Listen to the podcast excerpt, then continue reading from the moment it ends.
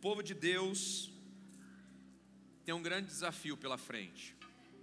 Qual é o desafio? Constância. Pensa numa geração que quer, mas não sabe buscar. É a geração que nós estamos vivendo hoje.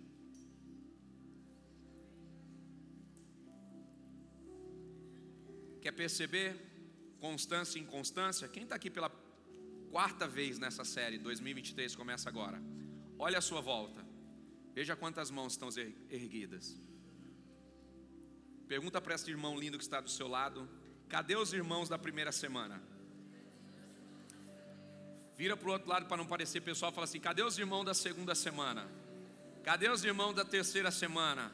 Hoje nós estamos na quarta. Quer ver os crentes chegar? É só anunciar. Hoje vai ser fechamento da série. Todo mundo vem.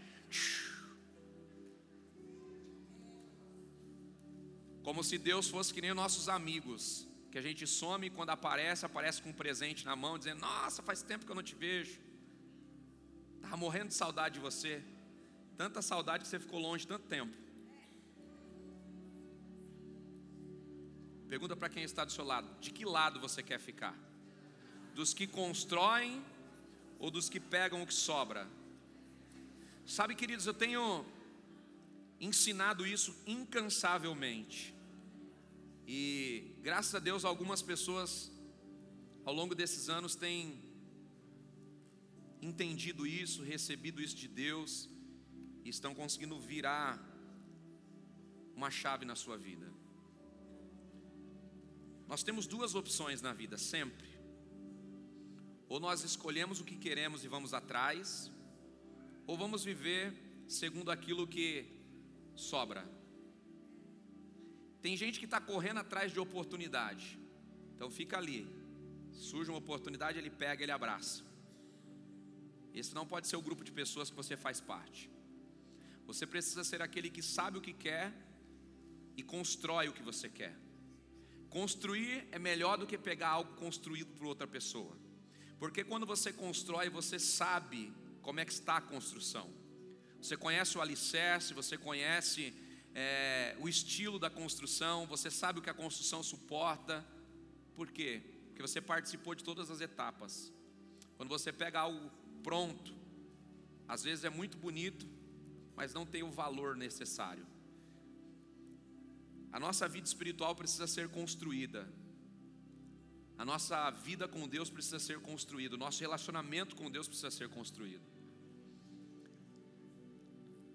E o relacionamento com Deus é construído com prioridades. Amém? Eu queria que você pegasse sua Bíblia, 2 Crônicas, capítulo 15. Quero compartilhar uma palavra que Deus colocou no meu coração com você. E eu quero crer que você hoje está com fome de receber muito de Deus. Só os irmãos estão com fome aí.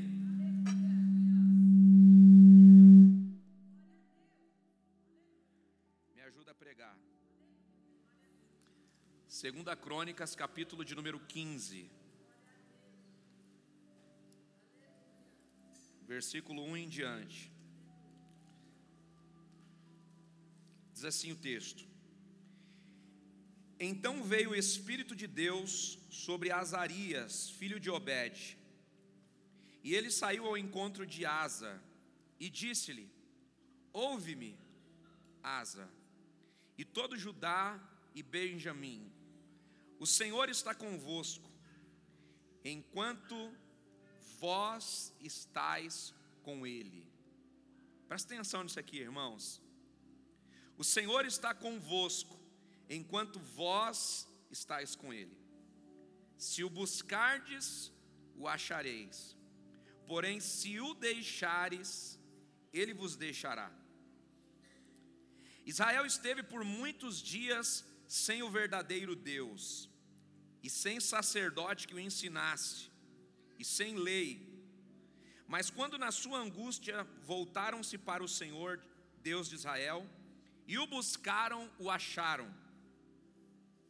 E naqueles tempos não havia paz, nem para quem saía e nem para quem entrava, mas muitas perturbações sobre todos os habitantes daquelas terras.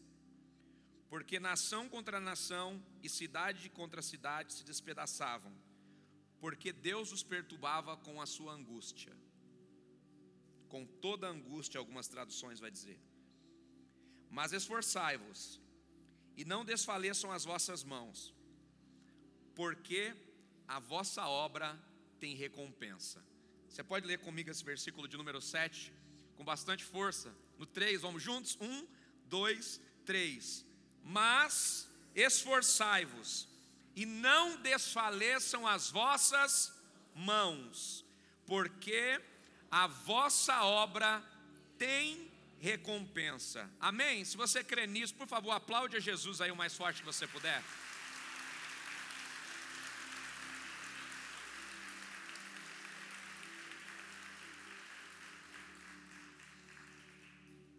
Esse texto, irmãos, nos ensina muito. Eu queria que você prestasse muita atenção nisso aqui.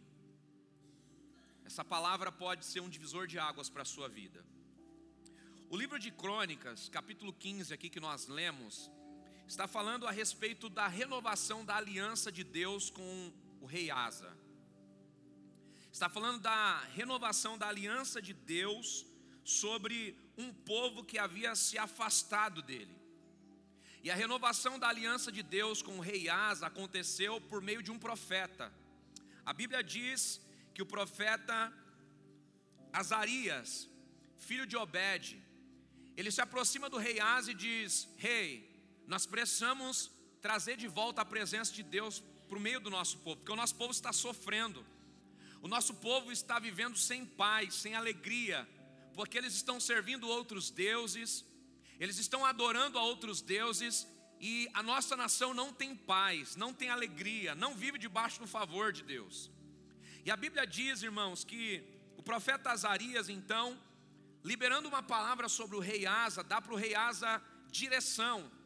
E o rei Asa recebe essa instrução, recebe essa palavra, e ele decide se levantar para trazer de volta Deus e a presença de Deus para o reinado de Israel e principalmente para a sua vida. Ele entendeu que se ele quisesse reinar e ser bem-sucedido, ele precisava da presença de Deus. Posso te dizer algo importante, meu irmão? Você quer ser bem-sucedido no que você vai fazer? Você quer ser bem-sucedido na sua família? Você precisa ter a certeza de que Deus está com você. Você precisa ter a certeza de que no, no caminho que você vai trilhar, a presença de Deus vai estar com você. Você precisa ter a certeza de que todas as decisões que você está tomando são decisões pautadas na vontade de Deus. Por quê? Porque a vontade de Deus te protege, te blinda e a vontade de Deus te coloca diante de oportunidades sobrenaturais que mudam a sua história, não só a sua história, mas a história das pessoas que estão à sua volta. Eu queria que você voltasse comigo no capítulo 14. Olha o que diz capítulo 14, versículo 1 e 2.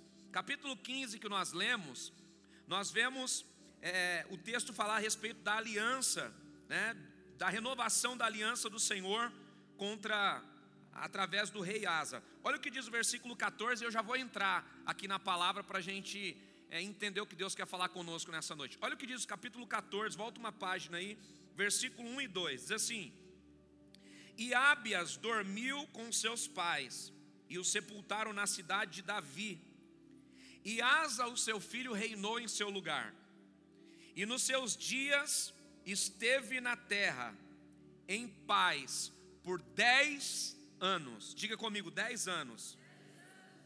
E qual é o motivo da paz que o rei Asa estabeleceu no seu tempo? Versículo 2 responde: E Asa fez o que era bom aos olhos do Senhor teu Deus. Quando nós fazemos o que é bom diante dos olhos de Deus, irmãos, nós estabelecemos um tempo de paz na nossa vida. Nós estabelecemos um tempo do favor de Deus na nossa casa. A pergunta é: será que nós temos servido ao Senhor e será que nós temos gerado no coração do Senhor alegria, ao ponto dele gerar um tempo de paz na nossa casa, um tempo de paz na nossa família e um tempo de paz para as pessoas que estão à nossa volta? Será que temos andado em retidão diante do Senhor? Olha só que coisa interessante, irmãos. A Bíblia diz que o rei Ábias, que é o pai do rei Asa, ele governava, mas ele não governava segundo a vontade de Deus. Ele recebeu um legado, ele recebeu um reinado onde a presença de Deus se manifestava, mas ele foi quebrando princípios aos poucos, ele foi, ele foi é, deixando as pessoas cultuarem a outros deuses, ele foi deixando pequenos princípios serem quebrados, ele foi deixando a, uma cultura de adoração a outros deuses entrar no seu reinado e de repente ele já não conseguia mais controlar a nação. Cada pessoa adorava o seu Deus, cada pessoa fazia o seu altar, cada pessoa fazia as suas próprias escolhas e o seu reinado ficou totalmente dividido. Só que a Bíblia diz que quando ele fecha os olhos, o seu filho começa a reinar no lugar dele. E a primeira coisa que o seu filho fez foi: eu preciso avaliar o que o meu pai fez e preciso perceber os erros que ele cometeu para que eu não cometa. Diga para quem está do seu lado: a primeira coisa que você precisa entender é quais erros você cometeu em 2022 que você não pode cometer em 2023. Se você está anotando, comece por aí. Quais foram os erros que você cometeu em 2022 que você não pode cometer no próximo ano? O que, que você fez que distanciou você de Deus? O que, que você fez que gerou caos para a tua família? O que, que você fez que gerou caos para os teus negócios? O que, que você fez que gerou caos na sua vida espiritual, no seu relacionamento com Deus? Em que momento do ano você percebeu que você saiu da construção que você estava tendo em Deus. Nós precisamos entender, irmãos, ninguém cai da noite para o dia, ninguém esfria da noite para o dia, ninguém fracassa da noite para o dia e ninguém tem sucesso da noite para o dia. Nós precisamos ter uma vida equilibrada, nós precisamos ter entendimento das coisas boas que fazemos e percepção das coisas ruins que nós fazemos. Por quê? Se você não perceber as bobagens que você está fazendo, você nunca vai ter oportunidade de mudá-las. O que, que você fez em 2022 que você precisa deixar em 2022 e não pode mais levar para 2023? Quais foram os três principais erros que você cometeu esse ano? 21 para 22 você fez promessas a Deus, você fez propósito com o Senhor. Começou 22 bem, quem sabe. Começou 22 motivado, começou 22 fazendo planos, está terminando 22 para começar 23. Quais foram os três principais erros que você cometeu em 2022 que você precisa reparar agora? Para que você comece 23 debaixo de paz, tranquilidade e favor de Deus. Amém? Vamos sair um pouquinho do campo espiritual, vamos para o campo natural? Posso ministrar você, sim ou não? O que, que você precisa fazer na sua casa para começar o ano debaixo de tranquilidade? O que, que tira a tua paz no começo do ano? Pagar IPVA, IPTU, pagar material escolar das crianças? Se todo ano você já sabe que começa assim, o que você precisa fazer agora para começar o ano debaixo de paz? Você não precisa ser muito inteligente para perceber. Você só precisa aplicar, porque com certeza você sabe o que precisa ser feito. Mas entre o saber e fazer existe um caminho. Diga para quem está do seu lado, chegou a hora de você trilhar esse caminho entre o fazer e o saber. Se eu te perguntar o que, você precisa para começar o ano bem, você sabe. Agora, se você vai fazer, é outra questão. Porque tem muitas coisas que nós sabemos, mas não fazemos. Deixa eu fazer uma pergunta para vocês, você não precisa ser espiritual para responder. Quem sabe aqui quais são as refeições boas e as refeições ruins? Levanta a mão para mim te conhecer. Você sabe o que você come e que você não deveria comer que te faz mal, sim ou não? A pergunta é: por que você come? Porque a vontade é maior do que a responsabilidade. Enquanto a vontade for maior do que a responsabilidade, nós nunca vamos crescer. Enquanto a vontade for maior do que a responsabilidade, você nunca vai ter uma vida pontual, você nunca vai ter uma vida relevante, porque quem tem uma vida relevante está colocando as suas vontades em segundo estágio, está colocando a, a inteligência em primeira instância para viver aquilo que é necessário. Vamos voltar para a conferência Pérolas novamente aqui. Eu sei que vocês pegaram muitas palavras aqui. Lembra da Bispa Érica ministrando aqui? Que a vontade de Deus é boa, perfeita e agradável. Às vezes o que é bom não é agradável. Como uma mãe que fala para o filho: Olha, come esses legumes aqui, isso aqui para você é bom, mas para o filho não é agradável. Por quê? Porque o paladar dele está preparado para coisas doces, está preparado para coisas que são saborosas, mas nem sempre o que é saboroso é bom. E aí, quando a gente abre esse leque, irmãos, e leva para a vida espiritual, é a mesma coisa.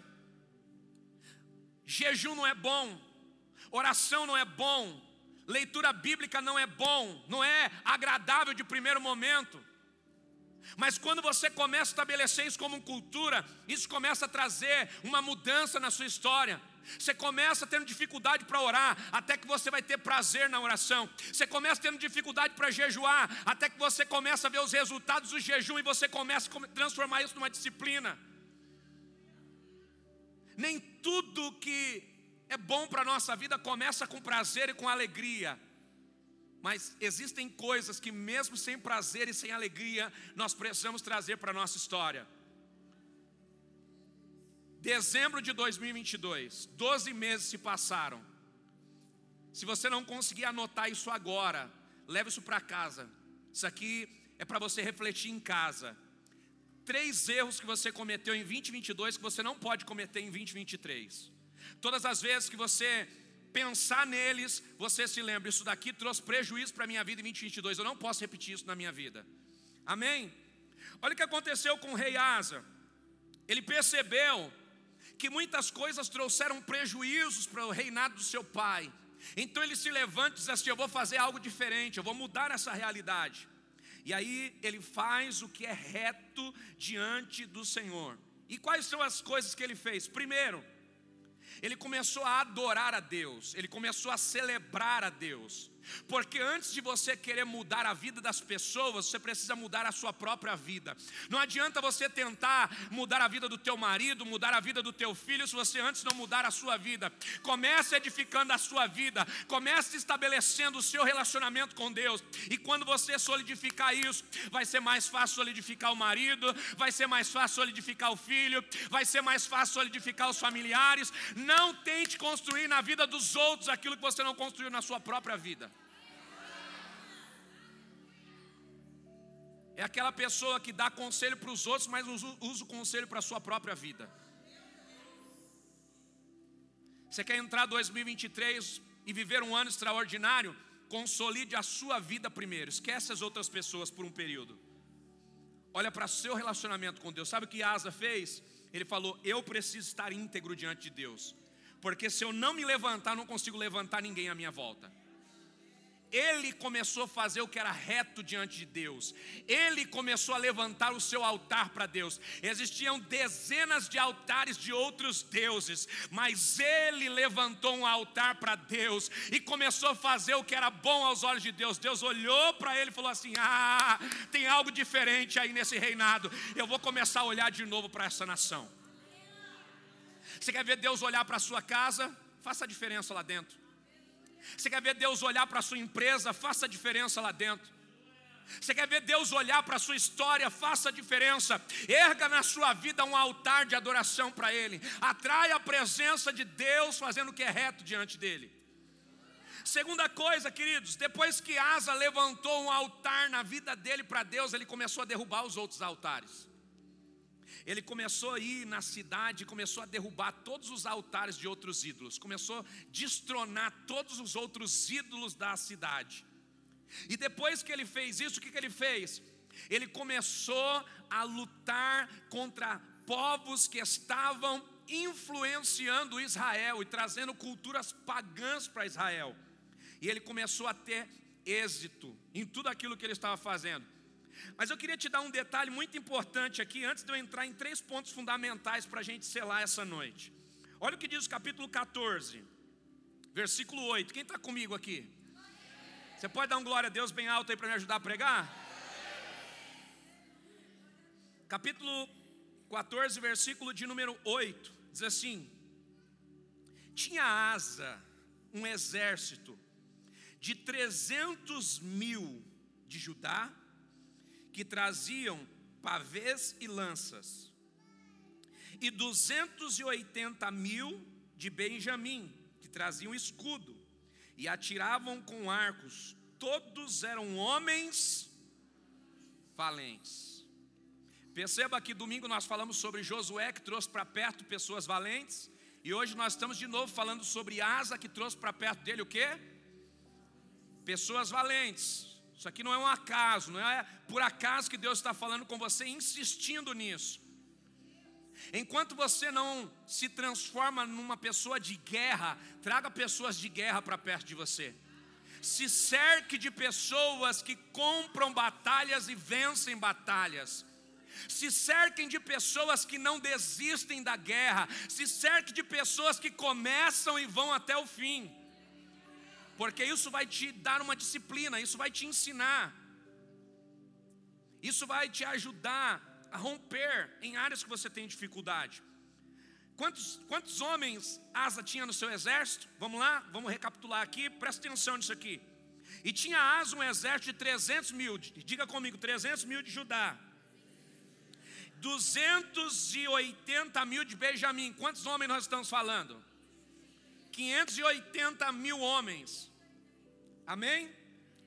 Olha o que diz o texto: 300 mil de Judá e 280 mil de Benjamim, 580 mil homens.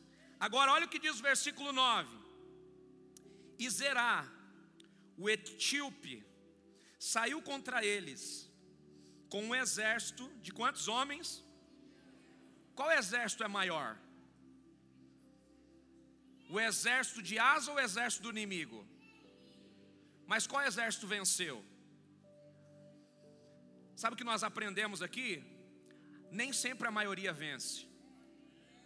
Você precisa entender uma coisa: a razão não está com a maioria, a vitória não está com a maioria, você precisa entender isso na vida. Não é porque a maioria está fazendo o que você tem que fazer. Não é porque a maioria está indo por esse caminho que você tem que ir. Porque a vitória nem sempre está na maioria. A vitória está na prudência. A vitória está na construção. A vitória está na perseverança. A vitória está na visão ampla. A vitória está em estar posicionado no lugar certo e com as pessoas certas.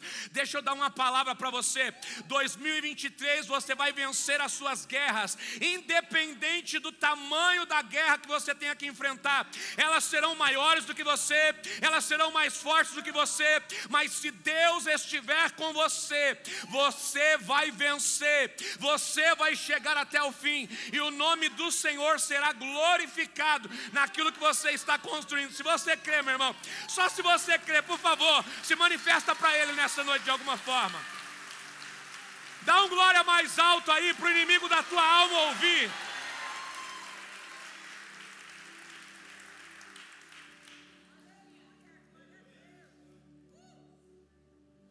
Nós precisamos entender uma coisa: precisamos atrair o favor de Deus para nós, precisamos atrair o olhar de Deus para nós. E eu queria que você prestasse muita atenção nisso, queridos. A Bíblia diz que Asa, ele trouxe a presença de Deus de volta. E por que ele trouxe a presença de Deus de volta? Porque ele mudou os hábitos da sua nação, ele mudou os hábitos da vida da família dele. Ele pegou os péssimos hábitos do seu pai e destronou, e ele levantou novos hábitos para o seu reinado e para a sua vida, e isso trouxe o favor de Deus para a sua vida. Deixa eu te dizer uma coisa importante, queridos: existe uma predisposição de Deus de te abençoar. Existe uma predisposição de Deus de te ver vencer. Deus é o teu pai, amém?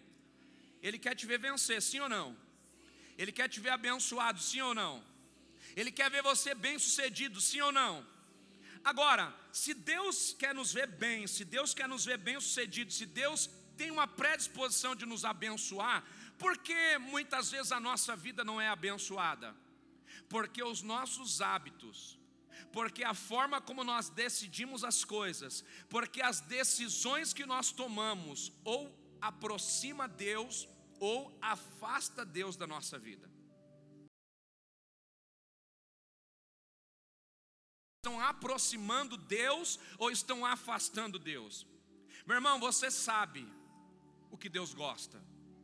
Se você falar para mim que não sabe o que Deus gosta, eu vou duvidar daquilo que você está me falando. Por quê? Se você frequenta a igreja, você sabe o que Deus gosta. Se você tem pelo menos um período que você está servindo a Deus, você sabe o que Deus gosta. A, a, a pergunta para nós respondermos é: se eu sei Por que, que eu não tenho me esforçado para fazer o que gera prazer no coração do Senhor? Por que, que eu não tenho me esforçado para atrair o favor de Deus? Porque com o favor de Deus eu vou ser muito mais bem sucedido. Com o favor de Deus eu vou vencer guerras, eu vou vencer obstáculos. Diga para quem está do seu lado, meu irmão, em 2023, seja inteligente, traga Deus para perto de você, porque a presença de Deus afasta a atuação do inimigo. A presença de Deus gera paz para a sua casa, e a presença de Deus acelera os processos da sua história e faz você ter uma história bem-sucedida e relevante. Está conseguindo entender isso? Nós precisamos entender uma coisa, irmão: se Deus tem predisposição de nos abençoar, então nós precisamos trocar alguns hábitos da nossa vida. Primeiro hábito que nós precisamos deixar é o desânimo e precisamos nos apegar à dedicação. Se você está anotando isso, anote, por favor. Chegou a hora de você se dedicar um pouco mais naquilo que você quer. Chegou a hora de você insistir um pouco mais naquilo que você quer. A pergunta para nós é: naquilo que você gostaria de ter vivido em 2023, o quanto você se esfor 2022, o quanto você se esforçou para ter? O quanto você se esforçou para fazer? Porque muitas vezes nós falamos que queremos algumas coisas, mas desistimos tão fácil. Será que a gente queria mesmo? Porque quem quer de fato alguma coisa vai buscar. Quem quer de fato alguma coisa vai pagar o preço para ter. Quem quer de fato construir alguma coisa vai se dedicar para construir. Deixa eu te fazer uma pergunta: quanto tempo você gastou naquilo que você queria construir em 2022? 2022 foi o ano que você determinou que você ia ter um ministério abençoado. Quanto tempo você dedicou no teu ministério? 2022 você falou que ia ser um empresário bem-sucedido. Quanto você se dedicou para aprender a empreender, a aprender a administrar, a aprender a, a governar aquilo que Deus te deu? Quanto tempo você gastou nisso? Porque às vezes nós estamos querendo que Deus seja injusto conosco, que Ele nos dê aquilo que nós não merecemos, que Ele faça na nossa vida diferente daquilo que é a realidade que nós estamos nos esforçando para ter. Deixa eu declarar algo sobre você. Chegou a hora de se dedicar um pouco mais, porque Deus vai trazer coisas novas para a nossa vida, a partir do momento que Ele olhar para nós e encontrar na nossa vida dedicação naquilo que amamos. Você ama o ministério, então se dedique nele. Você ama a família, então se dedique pela família. Você quer ser bem sucedido nos negócios, então se dedique. Vai estudar um pouco mais, vai se preparar um pouco mais, se conecta com pessoas que sabem mais que você, gasta tempo para aprender o que você não sabe, e aí você vai ser mais bem sucedido naquilo que você está fazendo. Diga para quem está do seu lado, meu irmão, se dedica um pouco mais.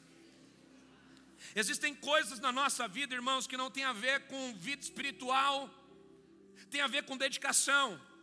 Porque tem coisas que estão no nosso campo de conquista. Tem muita coisa que nós podemos fazer. Agora, aquilo que nós não podemos fazer, aí nós atraímos a presença de Deus para que a presença de Deus faça. Mas tem muita coisa que com dedicação a gente consegue. Tem muita coisa que com dedicação a gente rompe, mas para isso a gente precisa se dedicar um pouquinho mais. Então a primeira coisa que eu quero que você anote é: se dedique um pouco mais naquilo que você quer de Deus. Se dedique um pouco mais em áreas que você quer ter como prioridade na sua vida. A gente sempre faz uma lista de coisas que a gente precisa alcançar, de coisas que a gente precisa mudar. Da lista que você fizer, define três prioridades se dedica um pouco mais nessas três coisas. Depois você vai para outras áreas, depois você vai para outros propósitos, mas se dedica um pouco mais naquilo que você quer construir. Se dedica um pouco mais, se esforça um pouco mais. Sabe, às vezes a gente quer romper em algumas áreas da vida, mas a gente não mostra para Deus que a gente de fato quer. A gente não mostra para Deus que de fato a gente está disposto Sabe o que eu gosto da palavra de Deus? Sabe o que eu gosto dos profetas de Deus? Sabe o que eu gosto dos homens de Deus? A, a palavra do Senhor diz assim: Uma coisa peço ao Senhor e a buscarei. O salmista está dizendo: Uma coisa eu peço ao Senhor, mas eu vou buscar o que? Que eu possa morar na casa dele todos os dias, para ver os meus caminhos bem-sucedidos. Que é isso? Eu quero, e porque eu quero, eu vou buscar, porque eu quero, eu vou construir. Aquilo que você quer, meu irmão, vá buscar, corre atrás, constrói, não abre mão, se dedica, foca naquilo, porque Deus vai te entregar. Se Ele olhar para você e ver em você esforço, Ele vai liberar favor, Ele vai liberar graça, e Ele vai gerar oportunidades novas, porque Ele está olhando para você e está vendo o seu esforço. Toca pelo menos duas pessoas aí, diga aí, chegou a hora de se dedicar um pouco mais.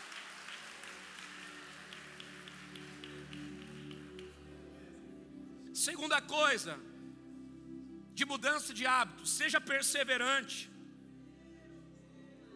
Seja perseverante. Você pode repetir comigo? Seja perseverante. Perseverança é a capacidade de terminar o que você começou. Permanecer no percurso. Perseverança é continuar, mesmo quando uma dificuldade chega. Tem gente que não quer enfrentar dificuldade na vida, começa algo, começou a enfrentar dificuldade, muda de rota, muda de propósito, muda de caminho. Não, meu irmão, perseverança. Perseverar é continuar mesmo quando a vontade vai embora. Você quer construir uma vida de oração? Vai ter hora que você não vai ter vontade de orar, mas persevera. Ora até a vontade chegar. Ora sem vontade. O que é isso? Perseverança. É continuar quando a vontade vai embora. Você vai começar a mudar os hábitos da sua vida, vai ter hora que você não vai querer. Se você for depender de vontade, você vai parar tudo na vida. Quem faz uma dieta e, e quer terminar a dieta precisa ir além da vontade. Quem quer organizar suas finanças precisa ir além da vontade. Quem quer organizar a sua vida espiritual precisa ir além da vontade. Por quê? Quando você começa uma dieta, vai dar vontade de parar. Quando você vê alguém comendo aquilo que você queria, então você vai ter que ir além da vontade. Quando você começa a guardar dinheiro, vai aparecer oportunidade para você comprar coisas, vai aparecer oportunidade para você entrar em dívida, mas a sua perseverança precisa ser maior do que a sua vontade. Quando você começa o relacionamento com Deus, vão aparecer muitas outras coisas no seu caminho, mas você precisa perseverar quando a vontade acabar. A perseverança precisa permanecer quando a vontade for embora. Sabe, queridos, a vontade não pode prevalecer na nossa vida. Existem tantas coisas que você tem vontade, mas você sabe que não pode fazer, então persevera. Continua focado naquilo que você quer construir. E eu queria que você prestasse atenção nisso aqui, irmãos. Perseverança é diferente de persistência. E eu vou definir isso aqui para você entender. O que é o persistente? O persistente é aquele que não tem opção. E porque não tem opção, ele vai continuar fazendo a mesma coisa, a mesma coisa, a mesma coisa, até que aconteça. Isso é o persistente. Ele faz a todo custo. Ele termina, mas termina todo arrebentado. Por quê? Porque ele faz, está vendo que está dando errado, está fazendo. Está vendo que está dando errado, está fazendo. Isso aí é o persistente. O que é o perseverante? Qual é a diferença da perseverança para o persistente? O perseverante é aquele que sabe o que precisa ser feito. E quando ele percebe que algo está dando errado, ele se prepara mais, faz de forma diferente, mas buscando o mesmo resultado. Ele tenta de formas diferentes aquilo que precisa ser feito. Ele não abre mão de fazer, mas faz de várias formas, buscando o melhor resultado. Esse é o perseverante. Ah, vou ler a Bíblia. Toda vez que eu leio a Bíblia dá um sono. Aí a pessoa pega lá, primeiro dia, leu, deu sono, ela parou. No outro dia, leu, deu sono. Não, vou ler, vai dar certo. Meu irmão, se você sabe que antes de dormir você vai dar sono na Bíblia, o que você tem que fazer? Parar? Não, você tem que ser perseverante. Mas muda a estratégia. Se à noite dá sono, vai para de manhã. O que, que é isso? É ser perseverante. é fazer a mesma coisa, mas de uma forma diferente. Se você sabe que isso dá sono, associa uma, uma xícara de café, associa uma, uma xícara de chá, associa a um momento de prazer, associa a um momento de qualidade. É fazer a mesma coisa, mas de formas diferentes até que o resultado ideal chegue. Isso é perseverança. Faça o que você tiver que fazer, não desista. Mude quantas vezes tiver que mudar, até que o resultado apareça. Mas não abra mão do que é importante para você. Thomas Edison é um exemplo clássico para nós. Thomas Edison foi o homem que criou a lâmpada. Quando questionado do porquê ele não desistiu, ele diz: porque a perseverança fez parte da minha vida. Cada vez que eu errava, eu percebia que eu estava mais perto do acerto. Eu já tinha errado várias vezes, eu só precisava acertar uma. Então eu fui perseverante. Eu usei todas as vezes erradas como uma base para mudar até encontrar a fórmula certa. Quantas vezes você já tentou fazer aquilo que você precisa fazer e deu errado? Seja perseverante, meu irmão. Não tenta fazer de novo do mesmo jeito. Muda a estratégia. Se prepara um pouco mais. Agrega alguma coisa naquilo que você está construindo. Até que aquilo que você está construindo traga para você resultados, você consiga fazer com exatidão, você consiga fazer com prazer. Sabe, meu irmão, chegou a hora de você entender que existem coisas na vida que são importantes e a gente precisa fazer e não pode abrir mão. Relacionamento com Deus é uma dessas coisas, é prioridade para nós. Independente do quanto custa, independente do que você vai ter que deixar, você vai ter que construir. Por quê? Porque se você não tiver um bom relacionamento com Deus, se você não levantar um altar diante de Deus, você não vai conseguir abençoar sua família, você não vai conseguir mudar a vida dos seus amigos, você não vai conseguir ser bem sucedido naquilo que você está construindo. Por quê? Porque a base para tudo que você vai fazer é o seu relacionamento com Deus. Faça como asa, levante o seu altar diante de Deus. Mude tudo aquilo que te atrapalha de levantar um altar para Deus. E depois que o teu altar estiver levantado, meu irmão, todo o favor de Deus vai facilitar o teu caminho. Se eu puder te dar um conselho para 2023, foque na tua vida espiritual. Consolide a tua vida espiritual e todas as demais áreas serão muito mais fáceis de ser consolidadas. Tem gente que está priorizando as finanças, tem gente que está priorizando a vida profissional, tem gente que está priorizando tantas coisas, mas se a sua vida espiritual não estiver em primeiro lugar, você não vai conseguir consolidar todas as outras coisas. Você não vai conseguir ter resultado excelente nas outras coisas que você está fazendo. Por quê? Porque quando você tem Deus perto de você, você já está afastando todas as outras coisas que te atrapalham.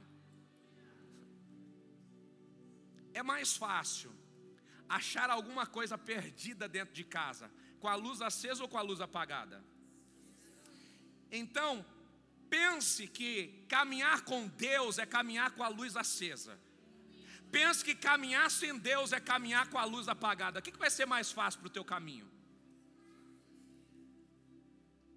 Agora você já sabe. Então começa a construir. Não abra mão do seu relacionamento com Deus. Não abra mão de falar com Deus todos os dias. Não abra mão de verificar a palavra todos os dias. Não abra mão de abraçar a verdade de Deus, porque a verdade de Deus vai construir coisas sólidas na sua história. Comece a priorizar a sua vida, comece a estabelecer princípios. Talvez você está quebrando muitos princípios na sua vida, você não vai conseguir corrigir todos de uma só vez, mas começa a eliminar. Olha, eu estou falhando nisso aqui, eu vou resolver. Eu estou falhando nisso aqui, eu vou resolver. E vai resolvendo as etapas da sua vida, porque quando você tiver com o seu altar de pé, meu irmão, o teu altar de pé já vai afastar muita coisa da sua volta porque quando a sua vida está consolidada, muitas coisas automaticamente já se afastam de você. Apaga a luz, e as moscas vêm, os mosquitos vêm, acende a luz, o que acontece? Automaticamente eles vão abrindo espaço. Ilustra isso para a sua vida espiritual. quando você acende uma luz na sua vida, quando você tem clareza do que você precisa fazer, é muito mais fácil dizer não. É muito mais fácil saber entre o que é para você e o que não é para você. Quando a luz de Deus se acende na sua vida, é muito mais fácil dizer não para coisas que vão fazer você quebrar princípio, a coisas que vão atrapalhar o seu relacionamento com Deus. Chegou a hora de nós acendermos uma luz no nosso caminho. Coloca a mão sobre alguém que está do seu lado e diga assim: meu irmão, chegou a hora de você levantar um altar na sua vida para Deus todas as outras áreas da sua vida serão bem-sucedidas. E o nome do Senhor vai ser glorificado na sua história.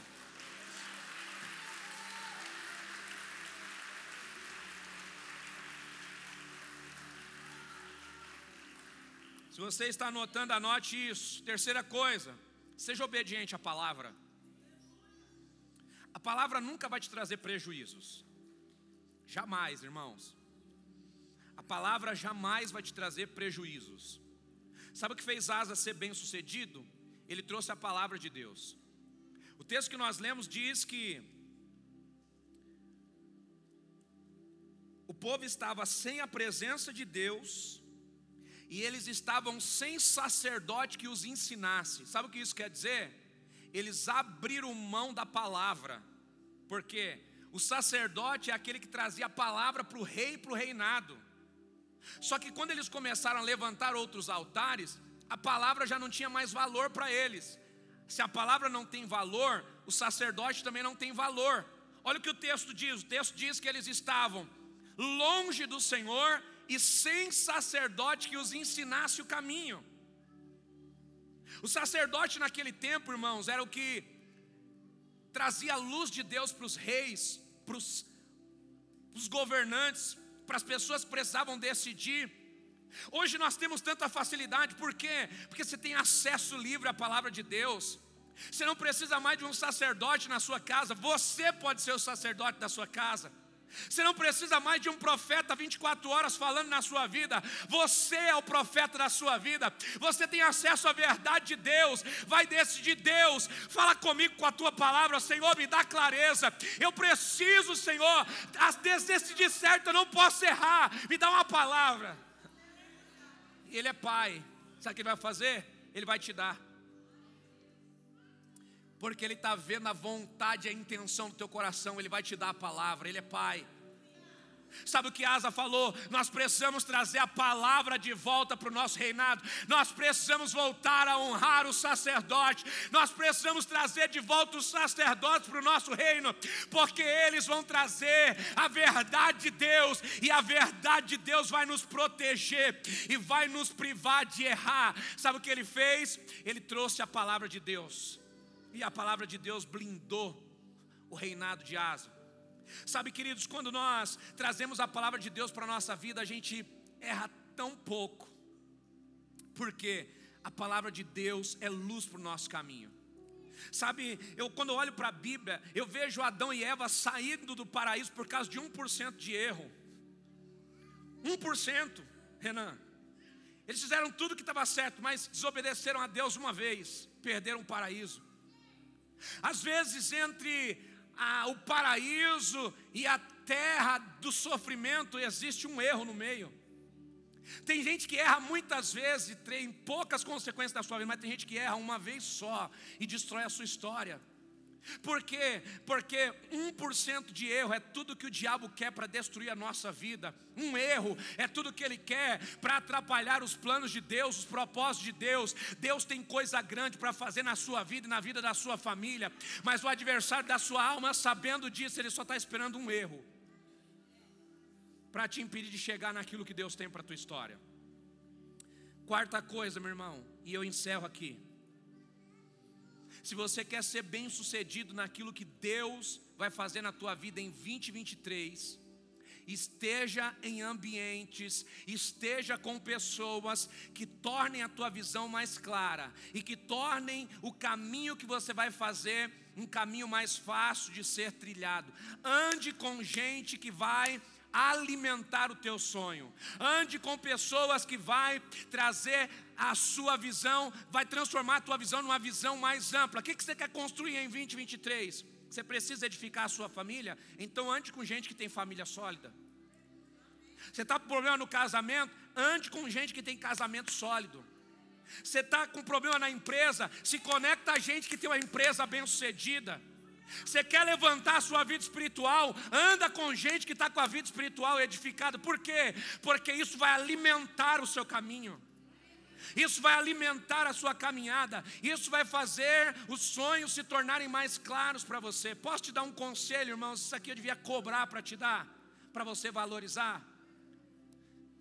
Existe uma forma de ver o futuro. Pergunte qual?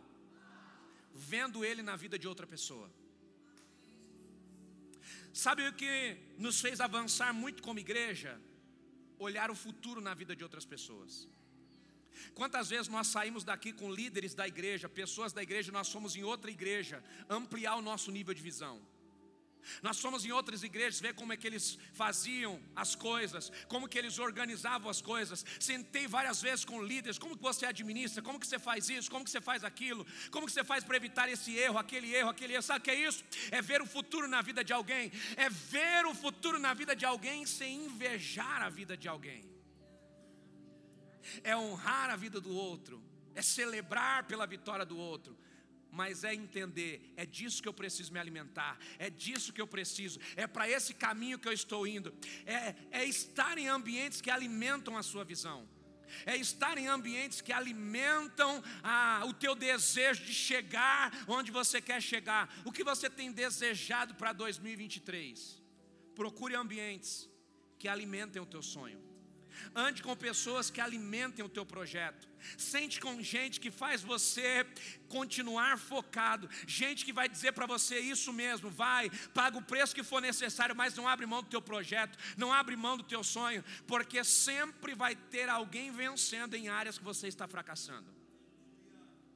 Guarda isso. Olha que coisa interessante, irmãos. Eu estava estudando esses dias a vida de alguns homens de Deus e percebendo algumas coisas em comum. A Bíblia vai dizer que Jeremias, ele estava vivendo cativo em Jerusalém. Mas, mesmo estando cativo em Jerusalém, ele estava tendo relacionamento com Deus. Daniel estava preso no palácio de Nabucodonosor e estava tendo relacionamento com Deus. Ezequiel estava cativo perto do rio Quebar, mas mesmo assim ele estava tendo relacionamento com Deus. Por quê? Porque toda dificuldade à sua volta não estava influenciando o relacionamento que eles estavam tendo com Deus. Deixa eu te dizer uma coisa, meu irmão independente do cenário à sua volta, independente da dificuldade à sua volta, você precisa manter o seu relacionamento com Deus, porque é o seu relacionamento com Deus que vai te tirar do cenário da dificuldade, é o teu relacionamento com Deus que vai te dar clareza para você avançar nos seus projetos, é o seu relacionamento com Deus que vai te tirar do lugar da dificuldade e vai te levar para o lugar da bonança, porque o teu relacionamento com Deus vai mudar tudo à sua volta. Você crê nisso? Então levanta da sua cadeira dando glória, porque nós vamos orar juntos. A Bíblia diz que esses três homens de Deus estavam vivendo em ambientes diferentes, mas estavam vivendo a glória do Senhor. E a pergunta é: por quê? Porque esses três homens estavam vivendo em lugares de dificuldade e estavam tendo um bom relacionamento com Deus. Diga, por causa do preparo, por causa da perseverança e por causa da obediência. Você quer ser bem sucedido naquilo que você está fazendo? Se dedica um pouco mais, persevera um pouco mais e obedece um pouco mais à palavra de Deus, e você vai ser bem sucedido em tudo aquilo que você vai fazer. Coloca a mão sobre alguém que está do seu lado, declara sobre essa pessoa: 2023 vai ser o ano da sua vida.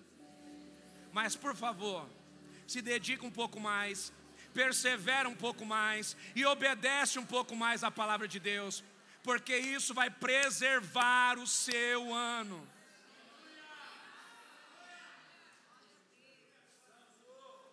Amém ou não amém?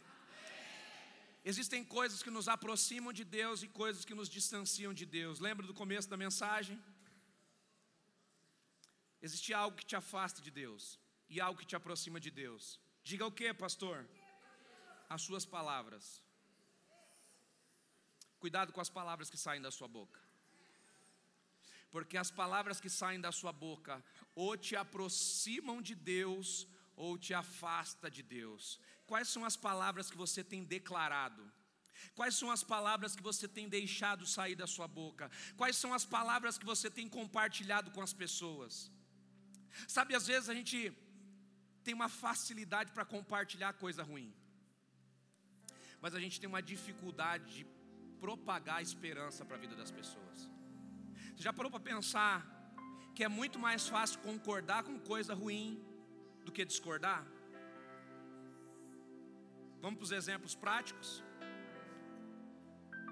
Toda hora chega alguém perto de você dizendo assim: Ah, não sei como é que vai ser 23, está trocando o governo. Qual é a resposta? É verdade, eu também acho. Sim ou não? A pergunta é: quem é você nessa conversa?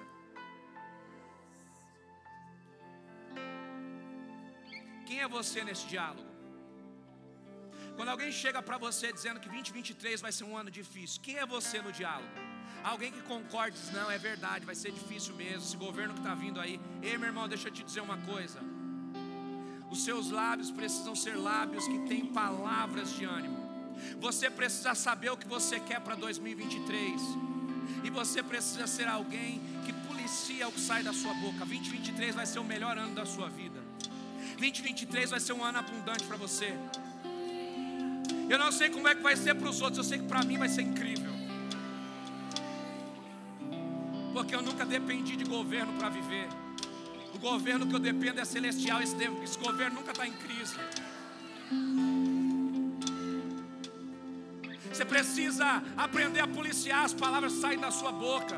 Você precisa começar a declarar: Deus, Coloca do meu lado pessoas que alimentam a minha fé e não que roubam a minha força, não que sugam a minha paz, não que levam a minha alegria embora. Ande com gente que alimenta a sua fé, ande com gente que é visionário, que está olhando para o futuro, que está vendo coisa nova, que está avançando diante da dificuldade. Sempre vai ter alguém vencendo, aonde alguém está fracassando. Que seja você o que está vencendo que seja você aquele que vai estender a mão para ajudar alguém, que seja você a pessoa que Deus vai usar para resgatar outras pessoas em 2023. Feche seus olhos aonde você está. Coloque a mão sobre o seu coração, sobre a sua cabeça, da forma que você se sentir melhor. E começa a declarar: Deus me ensina. 2023, eu preciso ser mais perseverante. Eu preciso me dedicar um pouco mais. Eu preciso blindar as palavras que saem da minha boca. E eu preciso frequentar ambientes que desenvolvem a minha fé.